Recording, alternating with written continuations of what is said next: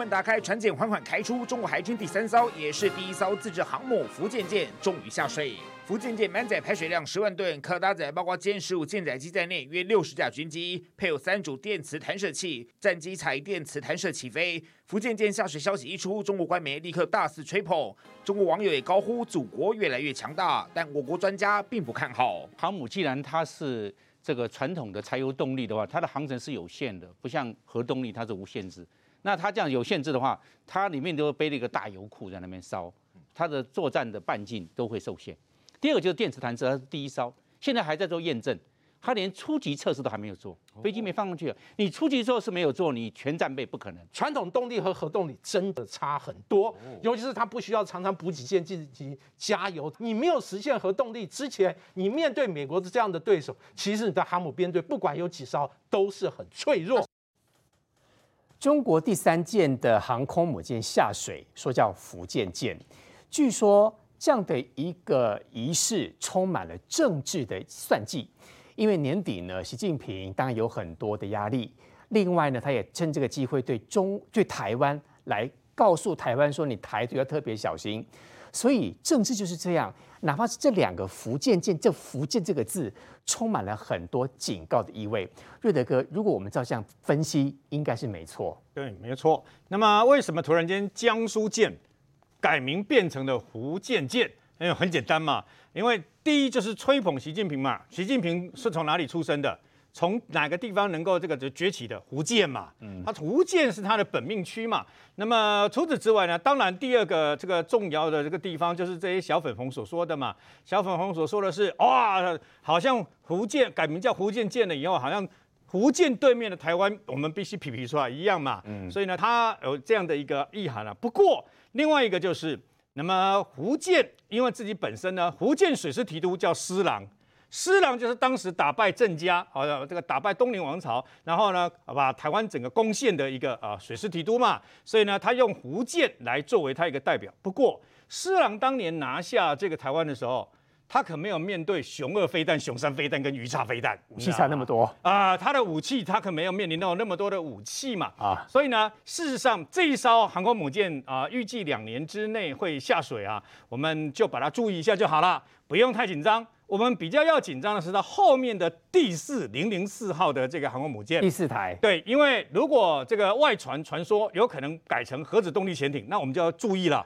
前三艘山东、辽宁、福建，不管它改什么名字，它改成什么内内蒙古什么名字都不无所谓，对我们来讲都没有那么大的一个威胁，因为很简单，这些飞机都不是为了打台湾的，要打台湾，它直接从这个中国本土就要起飞来打台湾就可以了。嗯，因为它有好几千架的飞机轮流轮流回去加油，轮流来打。一一开始用飞弹，再来就用飞机来轰炸，它不需要用航空母舰。航空母舰跟台湾呃呃本土来轰炸没有关系，它是要阻绝美国跟日本这些国家。万一他攻打台湾的时候来救，他要用这个舰队兵陈兵在台湾海峡的北中呃这个北边跟东边跟南边，那么他的目的在这个地方。如果没有要穷兵黩武，那中共为什么要一而再再而三像下水饺一样，那把这些军舰尤其是航空母舰不断的盖呢？第四舰什么时候下水？呃还不知道，没有那么没有那么快。现在传说中在盖。然后还在还在搭造之间呢，那到底什么时候落成？有一个传说说，可能要等到二零三零年啊，也就是八年以后啊。但是它如果一旦有这个相关的核动力的话，那威力跟现在不一样。它这三艘航空母舰之所以让人家觉得这个战力有限的原因，是因为它全部是吃重油的，吃油的就必须要旁边要有这个所谓的补给舰在旁边，油轮呐。嗯、呃，你把它想象成他们的专业术语叫奶妈啦，啊、你知道吗？就一个妈宝嘛，一个妈宝啊，一个奶妈嘛。啊，啊，航空母舰就拿妈宝，啊，旁边就奶妈。啊，奶妈如果万一奶妈没有跟上，那怎么办？那没奶吃就完蛋了嘛，那对不对？啊，所以你想想看，一个航空母舰出来了以后，没多久，如果你把它的这个等于说补给舰给炸了，油料补给舰一旦炸掉了以后，它这个航空母舰等于废物，还是不好啊。它作战没几天，它必须回去加油，嗯、啊，不然就变成一堆废铁卡在那里。那个为什么呢？因为曾经有一次不小心，那个我忘了是辽宁号还是山东号，它在这个呃那个动的过程当中卡就不动了，不动在那个地方，航空母舰不动在这个地方，就是一个飞弹最大的一个标靶。那所以呢，你要知道，当然我们要注意到的，其实并不是它的航空母舰，台湾跟台湾比较有关系的是它的动拐五的两栖登陆舰。动动拐幺、动拐两、动拐五跟传说中的动拐六这几个拐字头的七字头的，他们都有个共同的特征，他们要载阿兵哥、载坦克、载这个等于说气垫船，还有载战斗武装直升机。也就是可以把人跟武器载上来攻打台湾，这才是我们要注意的。嗯，然后他现在的动拐五的动拐的系列呢，它不断的盖，不断的盖，要盖到十几艘那么多啊。那这些一旦过来的话，会源源不断把兵、武器、坦克这些东西全部运来台湾，要登陆。从这次俄罗斯攻打乌克兰，你就可以知道。发射两千多枚的飞弹呢、啊，也来射了一大堆的火箭、大炮，上面都轰了一大堆。人没有占领的话，那么一切都是空的。嗯、所以我说不用去害怕他现在的航空母舰。那么对这个等于说美国来讲啊，事实上美国早就因应好要如何对付这三艘了。所以航空母舰像他这次这个，我记得好像是辽宁号吧，不是出去二十天，然后这个每天呢每天在训练那个起降，包括夜间起降嘛。夜间起降是航母里面最危险的，所以他也在起降，他在训练过。过程中就跟你全世界啊，包括台湾在内跟你讲，我的航母是真的哦，不是假的哦。但问题是，辽宁号是之前差一点变成这个赌船，差一点变成餐厅被废铁拆掉的，它是训练舰。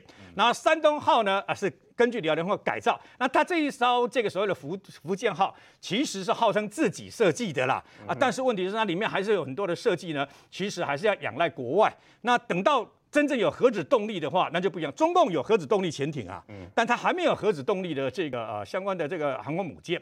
那你要知道，一旦它有核子动力，那差别在什么地方？它航空母舰战斗群一旦出来的话，一次出来就可以很久的时间，像美国一样，它像一整群一样出来的。对，然后除了整群，它必须要有护卫舰，比如说有六艘的水面舰。哦，下面的动五两了、动五四了、动五五啊，这些下面还有一到两艘的核子潜艇在下面保护啊，这个整个战力啊就非常的大。但现在以他们这个啊这个来讲呢，没有那么大。其实有一位这个云南的这个等于说呃中国的网友啊，他其实有在央视的这一则呃胡建浩的新新闻里面，下面他有留言讲这个。嗯，他有留言一讲这个了以后，我心里就觉得说，总算中国有一个人敢讲真正的真话。他被处理掉了。呃，后来我就点进去，他的微博已经不见了，他被删掉了。他的微博账户已经不见不见了，真话马上消失。那你就知道说，其实在中国敢讲真话的人啊，就没没想到他最后的结果是微博的账号消失了。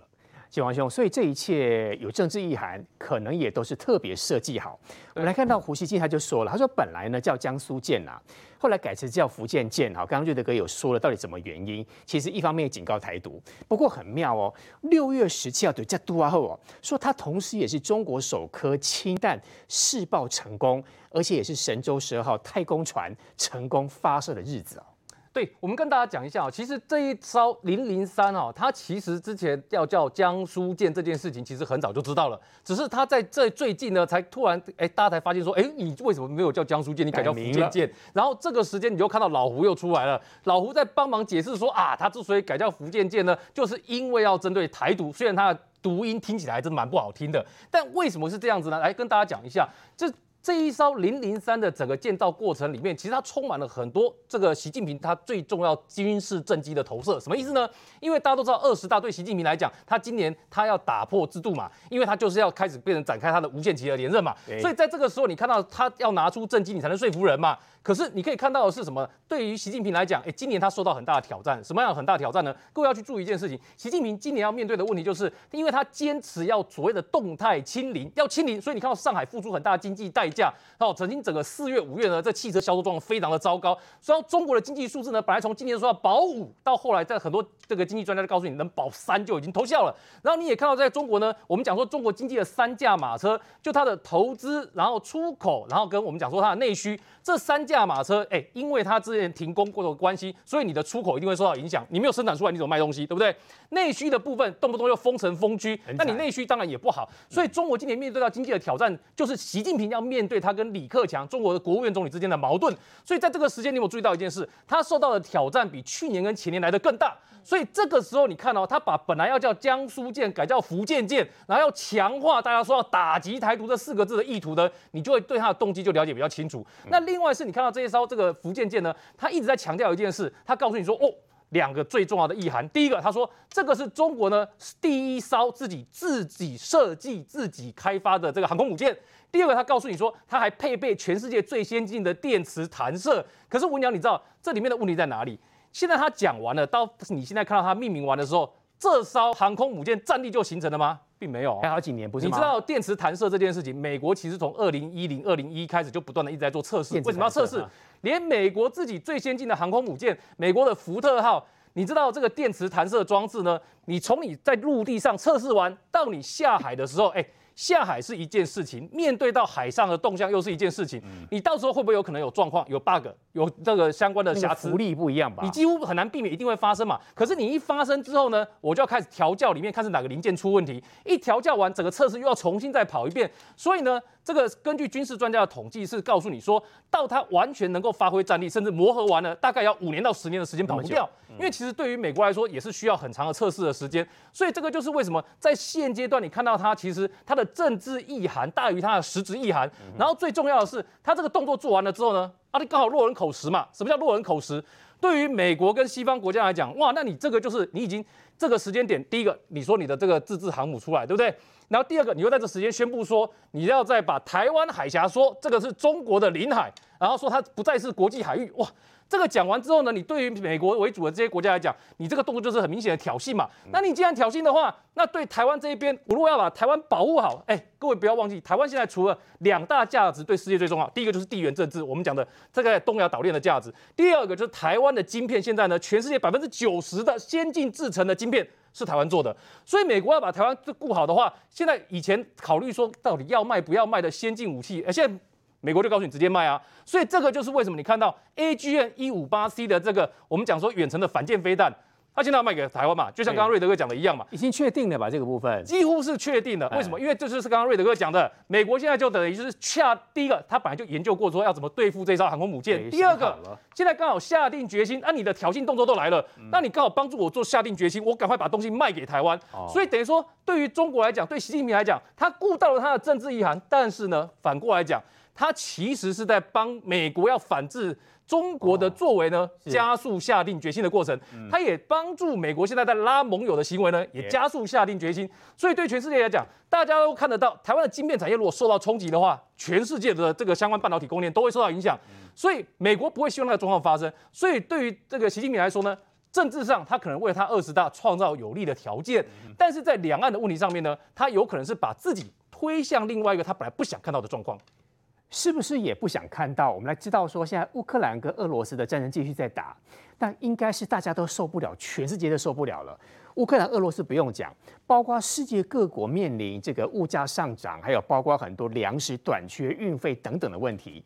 现在传出说，事实上包括像意大利、法国、德国很多首长到基辅去拜会这个泽伦斯基的时候，传出说其实是要给泽伦斯基摸头哦。说你是用别的方式能够让这一次的战争尽快的结束？如果你是泽伦斯基，你可以接受吗？我们带你来看。被炸成废墟的屋子里，救难人员急切搜寻伤患。俄军集中火力猛攻乌东，当局回报空袭接连击中民宅和疗养院。乌军还以颜色，已经落入亲俄分离主义势力控制的地区也冒出阵阵浓烟。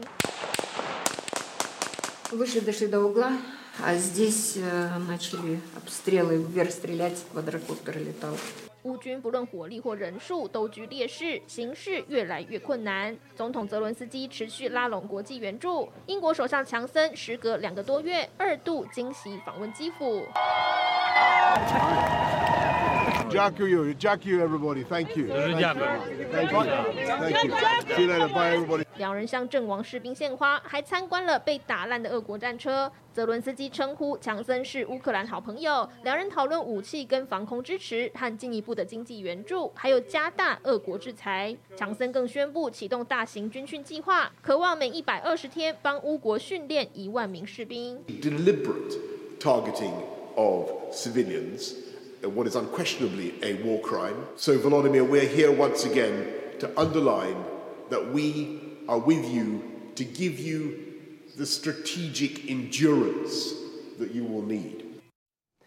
好，强森说会提供给乌克兰非常多的战争的支持，这是真的吗？是不是在从很多其他国家的首长的做法当中看得出来，现在全世界要用很奇怪的方式想弭平这次乌克兰跟俄罗斯的战争？这部分我们待会再讲。不过刚刚忘了请问于将军这件事情，这一次在福建舰下水的这个过程当中，刚刚两位来宾有特别提到说，其实那个真正要有战力，好多年以后了。不过啊，中国就是中国，这是一个空拍图，空拍图拍到那个福建舰上面，居然说上面呢有非常多的字，它的甲板当中有长串密码，来自于习近平的演说。实现党啊，这么多漏漏等我就不念了了哈。那明明白白就是，其实它就是象征意义嘛，告诉全世界说。中国自己有第三个航空母舰了，然后呢，呃，本来是这个呃江苏舰改成福建舰，哦，这个要特别警告一下台独。不过事实上，刚刚瑞德哥也有说了，其实美国已经证实跟台湾达成这个所谓的我们长城炮的关系，用这个方式来反制中国的航母。其实哈，中国这个福建舰本来应该不叫做江苏舰的啊，对，又换别的名字啊？为什么跳过江苏变福建？因为第一个。习近平的发基地在哪里？福建嘛，对。然后，习近平六月十五号是他的六十九岁生日，这就是马屁文化要拍习近平的马屁啊！福建，你的发基地在福建。第二个演，第二个意义就是说，距离台湾很近，整个东部战区以福建为核心。嗯，我的福建舰定名为福建之后，就告诉你，你台独分子要小心了。所以，他就是纯粹的拍马屁文化。那但是福建舰这九十五个字，我帮他算好了哦。习近平这个所有十五个字，九十五个字在上面甲板上都这些九十五个字。但是我告诉你，我一字一个字都不会念，我绝不会为匪宣宣传呐。我也不想念啊，我才不念呢，我才不念。对，那可是这九十五个字在挡什么？在遮羞啊。这什么羞啊？在遮羞啊。呃，这个电磁弹射系统，除了美国，本来说还有法国，后来法国因为。有一些技术的问题没有成功，所以现在中国就讲：哎呦，除了美国以外，就只有我中国有这个电池弹射系统。先吹马屁吧，哈！对，我很吹牛皮吧，骄傲就露给大家看呐，骄傲就显现给大家看呐。为什么不显现出来？为什么用九十五个字挡住？因为不太骄傲。哦，所以这个就是所谓你刚刚说那个弹射系统的地方，是是，因为弹不上去，所以用字把它盖起来。因为弹射系统不是说哈你说做就能做的。这是一个常规动力的和这个所谓的航空母舰，它不是核动力哦。它既然不是核动力，它的发电就受限制。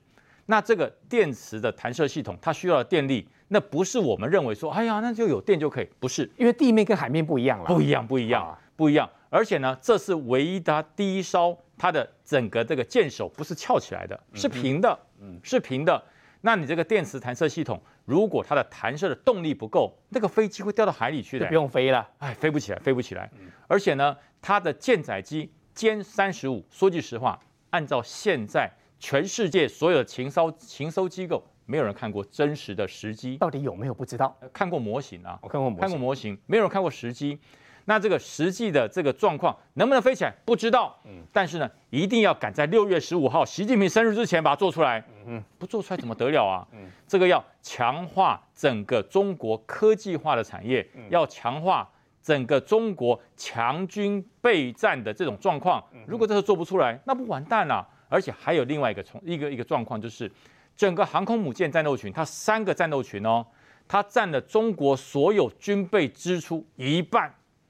它的预算超过，就等于说占了整个中中国一半呢。嗯，那其他的军头很生气啊。嗯，你这些航母战斗群，你这些海军占了这么多的预算，你帮中国做什么事？所以赶快让零零三号出海啊，让零零三号下海来做演习啊。可是问题是，整个我讲哈，我们国军，我以前在国防部战规室，我管建案的，整个建案有三个三个很主要的步骤。第一个，作战需求。你作战需求要出来，第二个系统规划，嗯，系统规划就是说我的国防预算有多少，我可以完成多少的战力，第三个就是整个训练的期程，嗯哼，你能够在二零二五年前完成吗？请问你的辽舰在哪里？你的航母战斗群、你的支援舰、战斗舰这些在哪里？嗯，你定定为福建舰，你要在哪个港口？不知道，现在没有人知道它在哪个港口。其实我其实可以很仔细的断言啊，不是北就是南啊，嗯，不是在。整个山东半岛就是在辽州半岛，雷就要在雷州半岛两个点而已啦，不会有第三个地方。因为如果有人笨到把福建福建号放在福建，那就要笨蛋啊！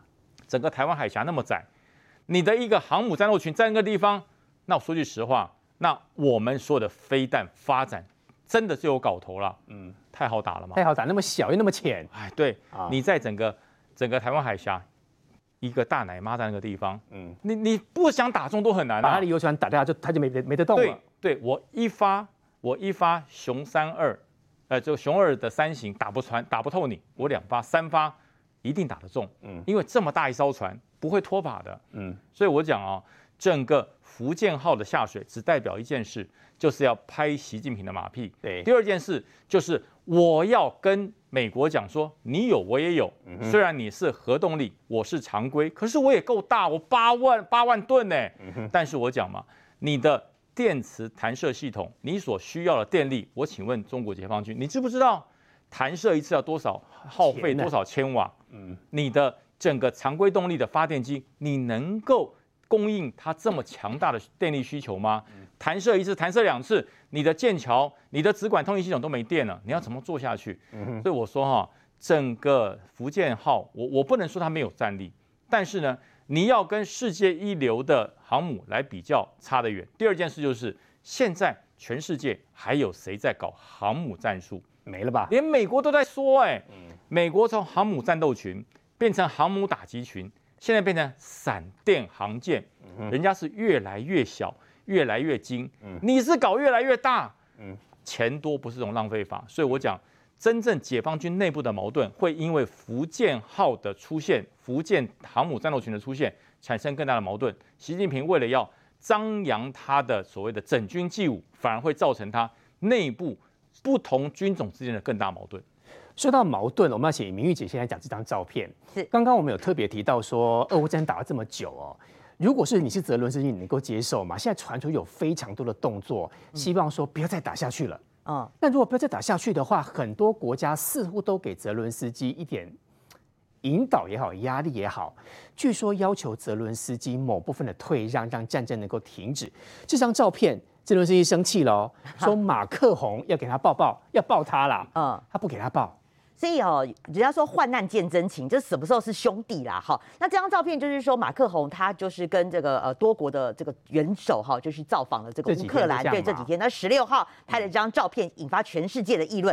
因为你可以看得出来，这张照片哈，其实蛮多的意涵。你可以看得出来，这个马克宏还看起来蛮热情的，然后靠上他的耳朵旁边在讲悄悄话，还怎么样的。但是泽伦斯基呢，看起来他的这个眼神是蛮有点不爽，有点愤怒，甚至哈有点冷漠这样子。那另外一张照片更明显，另外。这张照片就是说，泽伦斯呃那个马克宏想要跟他拥抱，但是泽伦斯基就闪蛮闪蛮远的。是因为 COVID-19 吗？当然不是啦。是哦。好，那我们来仔细解读哈，为什么这个世界各国当对这张照片觉得非常的有意思？来解读这到底是泽伦斯基是什么样子的反应？当然啦，有有有人是帮这个泽伦斯基缓颊啦，就说他个性比较冷漠，尤其现在哈又是战争时期哦，所以他就感觉是蛮紧张的，是也是帮他缓颊这件事情。但是你但是事实上了哈，我们从马克宏从法国自己。就从乌俄战争来的作为，你可以看得出来为什么泽伦斯基对法国尤其的不爽。第一个了哈，就是说当这个乌克兰呃俄罗斯入侵乌克兰的时候呢，他就要求这个西方至少你同盟国家来帮忙这些军援嘛。可是你看，包括法国、德国、意大利，就是这这前几天去造访这些领导人呢，他们一开始是拒绝军援，而且呢，连制裁的脚步法国都非常的慢，都拖拖拉拉拖拖拉拉。那甚至呢，上个礼拜不是连这个乌克兰的副国防部长都说了，西方的这个国家只有百分之十的武器好到，你就知道说百分之十哎，你承诺我的，结果你通通都没来，好，所以他对这些所谓的西方这些兄弟啊，你平常跟我称兄道弟，但是真正要你帮忙的时候，你又这么的慢，都嘴巴说说而已。对，他会觉得你这口惠而实不至嘛，这是第一个了哈，而且你制裁又很慢，再加上马克宏又之前又很白目，他之前不是穿梭两边吗？一直要去当中间的说客，还没有打之前嘛，普丁对不对？对，好，那当然有他的目的啦，他那时候为了要选法国总统嘛，哈，要展现出法国现在比德国还想当欧盟的老大，他当然有他的政治目的在。可是呢，马克宏讲什么？他说：“呃，这个我们要给俄罗斯留点面子，不能羞辱俄罗斯。”哎，你这种听在泽伦斯基的 耳里面，你现在都已经亲门踏户，我的子我的子民死伤多少人了，还说不能羞辱俄罗斯，要给俄罗斯留面子。乌克兰羞辱俄罗斯，不要再继续这样下去了。对，他他就说全世界不能再继续羞辱俄罗斯啊！好，要跟他这个谈判啊！好，要给俄罗斯留面子。你说对于这个泽伦斯基，他怎么能够忍受这样子的话？是啊。那甚至至马克宏还讲说，他说他到现在还是拒绝用种族灭绝哦来形容俄罗斯侵略的行为。他还说你们俄俄乌是兄弟啦，你兄弟会这样手足相残吗？所以马克宏种种的这种外交辞令，当然对泽伦斯基非常的不爽。那我最后要讲了哈，就说为什么现在马克宏突然变积极起来？其实很多人对他是不谅解的。法国到目前为止是欧盟的轮值主席，他轮值主席到六月底就要卸任了，下一个是半年的是这个捷克，明年是瑞典嘛哈。那你看，你身为欧盟的轮值主席，连那个强森，英国的首相强森哦，他都已经退出欧盟了。他早两个月都去，然后昨天又突然，呃，这几天又突然又去。那你说，身为轮值主席，你都快卸任了，你才去，嗯、那你你不觉得他非常的不积极吗？那他现在为什么要去？不要忘记，因为十九号那个法国要进行第二轮的国会选举，他第一轮的国会选举，马克宏是险胜惨胜，他只赢不到百分之零点一耶。嗯、那如果这一次的国会选举输掉了？对于这个马克宏来讲，他必须要派一个极左派或是极右派来当他的总理，哦、这两个都跟他夹没哈了。他的国会会跛脚的概念呐、啊，是不管是梅兰雄或是雷朋，对对他来讲都是提早跛脚的概念，而且都是他的政敌。所以对他来讲，他现在哦要呃，当然会觉得他打出外交牌，因为你总统还是主管这个外外交跟军事嘛。嗯。所以他现在跟这个法国的民众来讲说，哎呀，你看我们法国哦，还是欧盟的老大，现在比德国还积极嘛。再加上他是轮值主席，所以看起来他现在还是为他的这个国会其中选举在做努力，这一种外交的动作啦。所以那当然就对泽伦斯基来讲，他跨他了那个这种昭然若揭嘛，跨了了嘛。你现在把我当外交的棋子，你要选举了，你紧张了，你才来找我。那等到你选完。哦，你是不是那个武器也不来，口惠实不至，还讲那些言不及的话？所以这张照片就可以显现泽伦斯基的心情。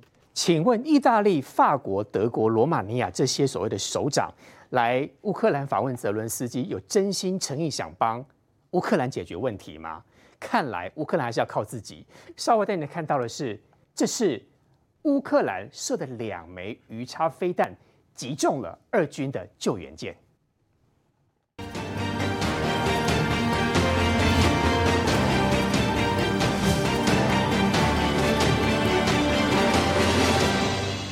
好，乌克兰跟俄罗斯的战争演变到现在，这个部分其实也要让我们看懂政治在到底在玩什么。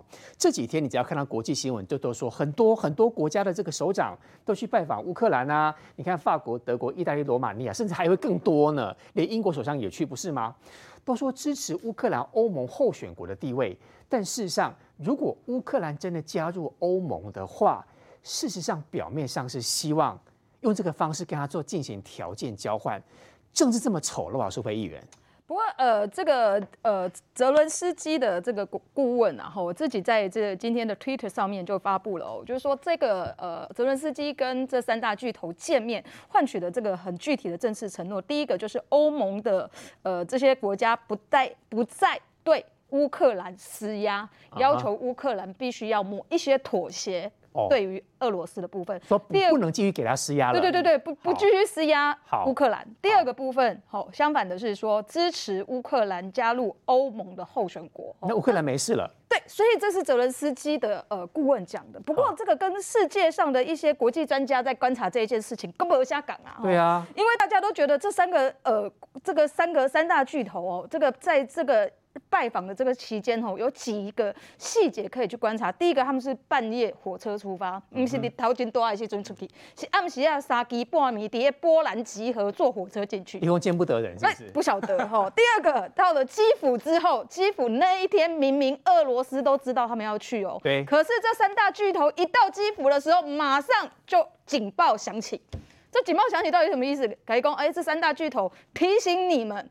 乌克兰现在正在水深火热当中，这样子啊？对，就是让这三个，你看战争已经到现在已经三个月二十四天了，这三大巨头，欧盟最重要的三个国家，居然到现在来来，你知道现在在欧洲这欧洲大大陆的这块土地里面，居然有人还在水深火热，我觉得这就是在警告他们嘛。哦，第三个就是说。是不是新新慕尼黑决定？哈，决协定了哈，就是说，其实实质上好像这三个三大巨头是去支持这个乌克兰，支持泽伦斯基的，但是不是也是要去跟他摸头，哦，就是说跟这个顾问所讲的东西是完全相反的哦，其实是要跟他讲说，你就签某某一块土地给俄罗斯，然后就换来和平，因为就像刚刚明玉姐所讲的，现在欧洲的通膨已经大到这三个国家都没有办法承担下去的，哦，那另外就是说，他们用的这个所谓的厚礼，哦，就是说让他来加入欧盟成为候选国，其实俄罗斯是同意的，俄罗斯针对于这个乌克兰加入。欧盟是没有任何。俄罗斯一摩擦啊，是是，一行自己的公啊，讲一些风凉话，说我没有没有问题，只要你乌克兰愿意低头都可以。对，只要你乌克兰不要加入北约，加入欧盟没有关系。所以这三个国家所送的所谓的厚礼。是真的厚，是真的打从心里要支持乌克兰，还是已经跟俄罗斯达成协议而送的，只是为了自己的政治利益？有可能哦。我觉得这个要再去看一下。所以嘛，刚刚明玉姐所说的这个拥抱，为什么泽伦斯基会拥抱的这么痛苦？嗯，外公对伊来贡，他是演员哎，大家都知道，他这这从战争到现在，他的这个国际的表现非常非常好，我就演给你看，也换取了大家对他的很多的支持啊。如果他真的真心诚意觉得你是我的朋友，我告诉你，他绝对百分之两百的表现出来，对，对不对？所以他的这个表情也告诉你，你的所有的行为，其实我也在有一个很大的问号了、嗯、哦。所以包含刚刚所讲的，你的武器到底在哪里？哦，美国在前一天就已经先送了十亿的金元到了，包含所有的第十二批的。的武器也都送到了，那这三个国家所承诺的在哪里？另外，你这三个国家用这个方式来要争取你欧盟的老大，那你还有这个罗马尼亚也到啊，罗马尼亚那时候也讲说啊，包含乔治亚、摩尔多瓦这两个国家也长期都受到俄罗斯的侵略，那你对这两个国家有没有要处理？嗯，所以这的种种种种的问题，不是这三个大巨头到泽伦斯去拜访泽伦斯基到基辅就能解决的。我觉得他。们其实所磨练的东西，其实还是为了自己。因为乌克兰哦，现在战到现在，其实对大家来讲，全世界都是站在跟他们站在一起的。吼，包含法国，包含德国，我相信大部分的人民都跟他们站在一起。那这一些国家的领导人，因为在政治选择上面、政治利益上面，可能没有办法跟。俄罗斯切割，但他们真正在面临到选举的时候，他必须就会被人民所惩罚。嗯、所以这就是刚刚明玉姐所讲的，你法国集中选举的时候，哎、欸，你做不好的决定，你做不好的选择，人民就是处罚你嘛。对啊，俄乌战争的后续，当然我们继续的关心下去。不过我们要回到国内了哦。我们知道说高雄现在呢，国民党在高雄的提名的部分是看来是很多人要抢。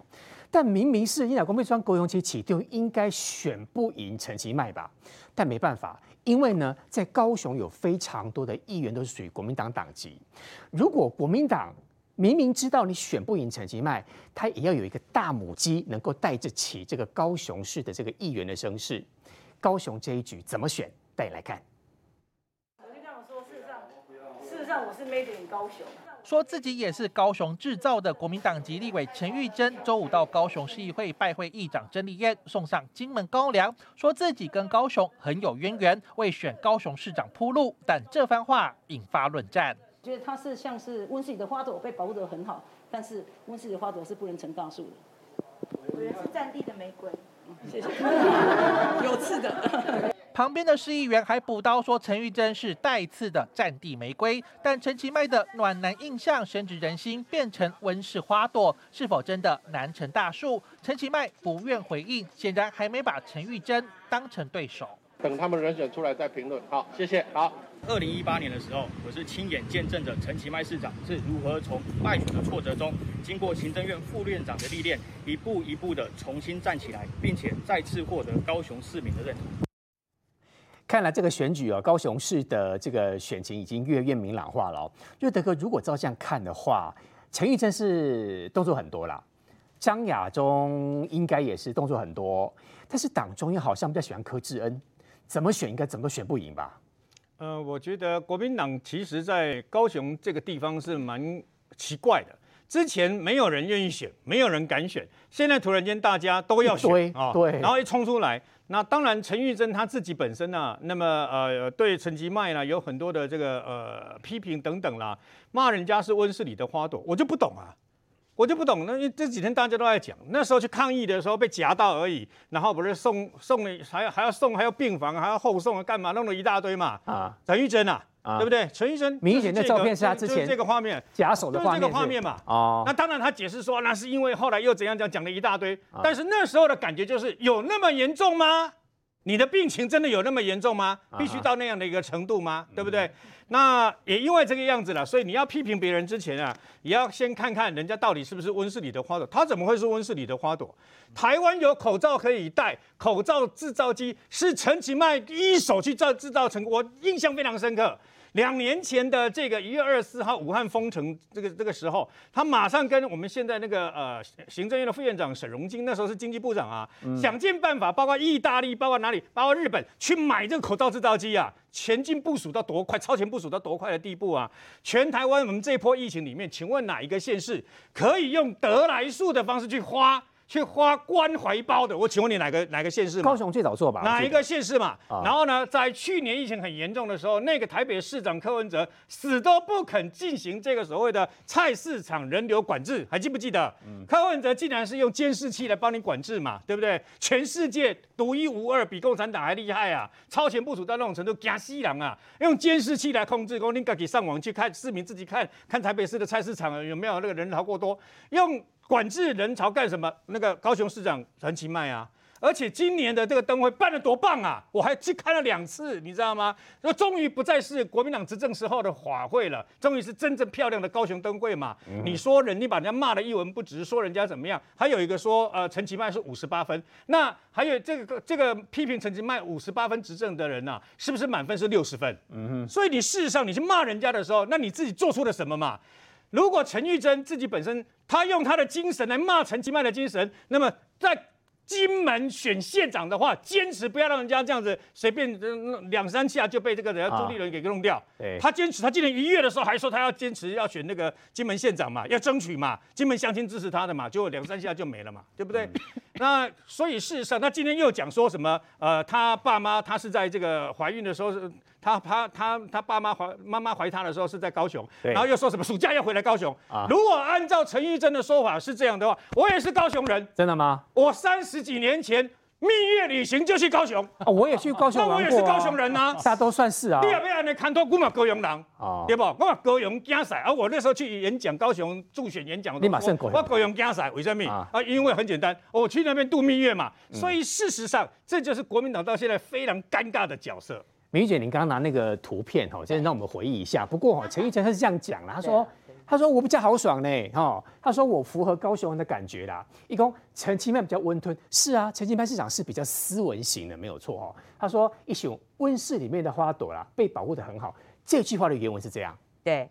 但但是这个梗图马上就出来了嘛，人家说陈玉珍虎烂不脸红嘛，这个你你自己是温室的花朵，他被夹到手还说哦，我觉得自己可能不会再醒过来了。哎，你夹到手哎，这跟醒过来这有什么关系？然后你看还这个一下一次一次到台大，一次到金门产后病房。但是我认为啦，他这个就是炒声量啊，因为大家都知道说，其实他是金门的立委嘛，哈，那他。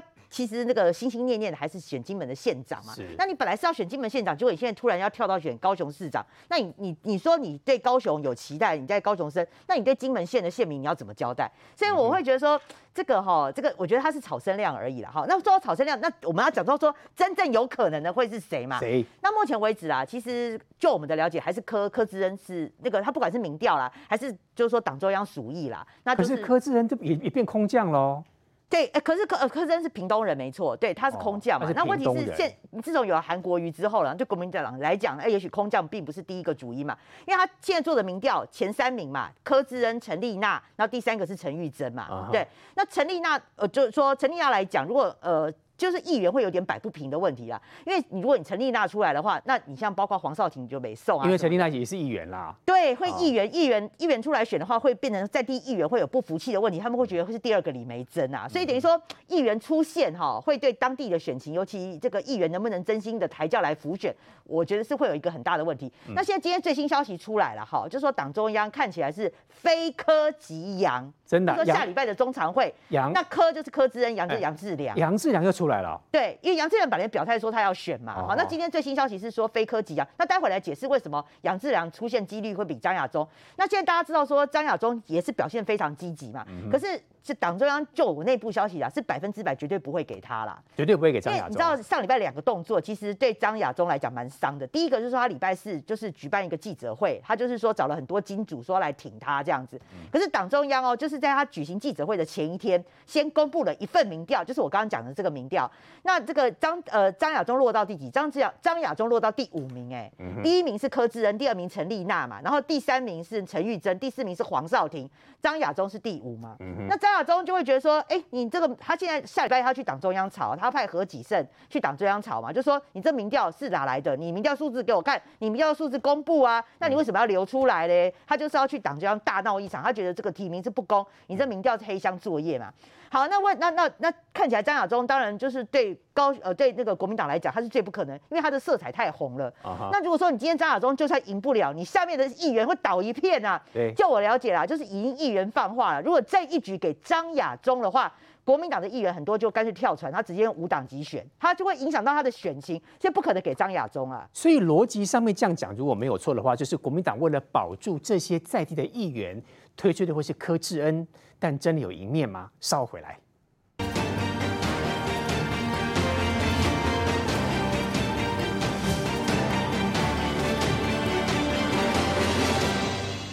高雄市长选举这一局呢，国民党应该赢不了，不然派谁都赢不了陈其迈。但没办法，一定要保住议员的席次。你看，柯志仁也被点名，张亚中也被点名，陈玉珍也被点名，张杨志良也被点名，然后还有 Lily Coco 很多。所以议员相对跟国民跟民进党来讲的话，真的是两样情哈。真的，这个呃，国民党的县市长提名到现在，几乎每一个县市都可以演一出连续剧啊，而且都会非常非常好看啊。那高雄这一次呢，几乎有八个人呢，加上杨志良，总共有八个市长的这个被被推出来的人选。国民党就八个啊？对啊，我觉得我还以为是议员选区有八个人要出来选，你知道吗？怎么会这么多？而且每一个人都自己觉得可以。一一较高下这样子，而且每每个人都找自己的理由。像陈玉珍居然想说自己没得赢高雄，我就讲说，一个要选市长的人用这样子去看官嘿，干好听啊？因为每一个人我们要选举的人都会去地方签关系啦。但你签到让人家觉得你这个水准不够高，这是有点夸张啦吼。不过相对于国民党哦，民进党今天在这个选对会，我们提出了桃园会派林志坚，就是新竹市市长来来竞选，那基。董是蔡适应，新竹市的部分就是由新竹市的副市长蔡慧红啦。吼，我们没有办法有那么精彩的戏，不过呃。沈慧红啦，沈慧红，沈慧红以前是这个台北市的这个，呃，对，而且他曾经在台北市交交通局服务过，是一个非常优秀的文官出身的啦。吼，我们没有办法有这么精彩的这个推推出人选的戏，但我们个个都是很好的。选的赢比较重要吧？是嘛，就是做好准备较重要啦。在过过程当中和国民党去演二啊。于将军怎么看高雄这一局？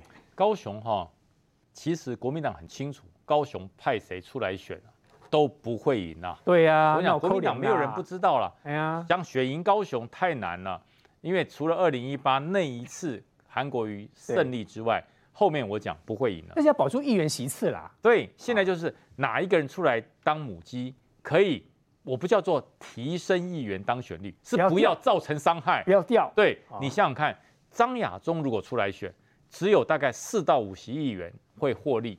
就是深蓝选区的哦，哈，那其他的十几二十个议员都疯了，所以不行，疯了。你那么红，高雄又不是红派，高雄又不是所谓的共产党非常支持的地区，高雄你一个红统派的去里面选市长，那个议员不吓得跟见鬼一样，跑得远得很。所以说张亚中去选高雄，就对议员的来讲不会让你，就还有张亚中的方式，他的参选绝对不是为了市长，为了主席。张亚中想选国民党党主席，嗯、当然等于说朱立伦要被干掉了，因为他算得很准。二零这个二二年的十一月二十六号，朱立伦要下台，因为选得很烂，一定选得很烂，所以他认为我在高雄即使没选上啊，他讲了一句话：即使无名也要顶天立地啊，哦、对不对？我拿不下高雄，我至少拿下国民党党主席。哇，他就要这种做法，算到之后这么精啊？是，别忘了朱立伦叫精算师啊，啊朱立伦的棋绝对不会下说选到高雄为止，他向后选，哎，算到。主席的位置，再向后选到二零二四的总统的位置，所以朱立伦一算是算三步，所以基于这点，他怎么让张亚中选嘛？那另外我讲到哈，杨志良跟这个这个曾丽娜，我觉得这两个人会出来选高雄的几率比较高。为什么？第一个，他会比照台南模式，由高雄的人自己去决定，是选赢了我朱立伦领导有方，选输了打破不用赔。所以这是朱立伦的想法，但桃竹苗朱立伦会强力的来主导。为什么？他认为这三个地方胜选几率较高，桃竹苗只要能够赢两个，朱立伦的主席位置就保住了。听听七皇兄的意见。这个，其实你会发现一件事哦，对于国民党这几个想参选，或者是说他是来蹭声量来讲，他其实主要的考量跟高雄市政一点关系都没有。可是你去看哦，像陈玉珍去讲说去酸陈其迈是温室的花朵，他忘记一件事情，现在对高雄人来讲，过去韩国瑜在选的时候讲说高雄又老又穷，对不对？你知道陈其对陈其迈跟高雄来讲。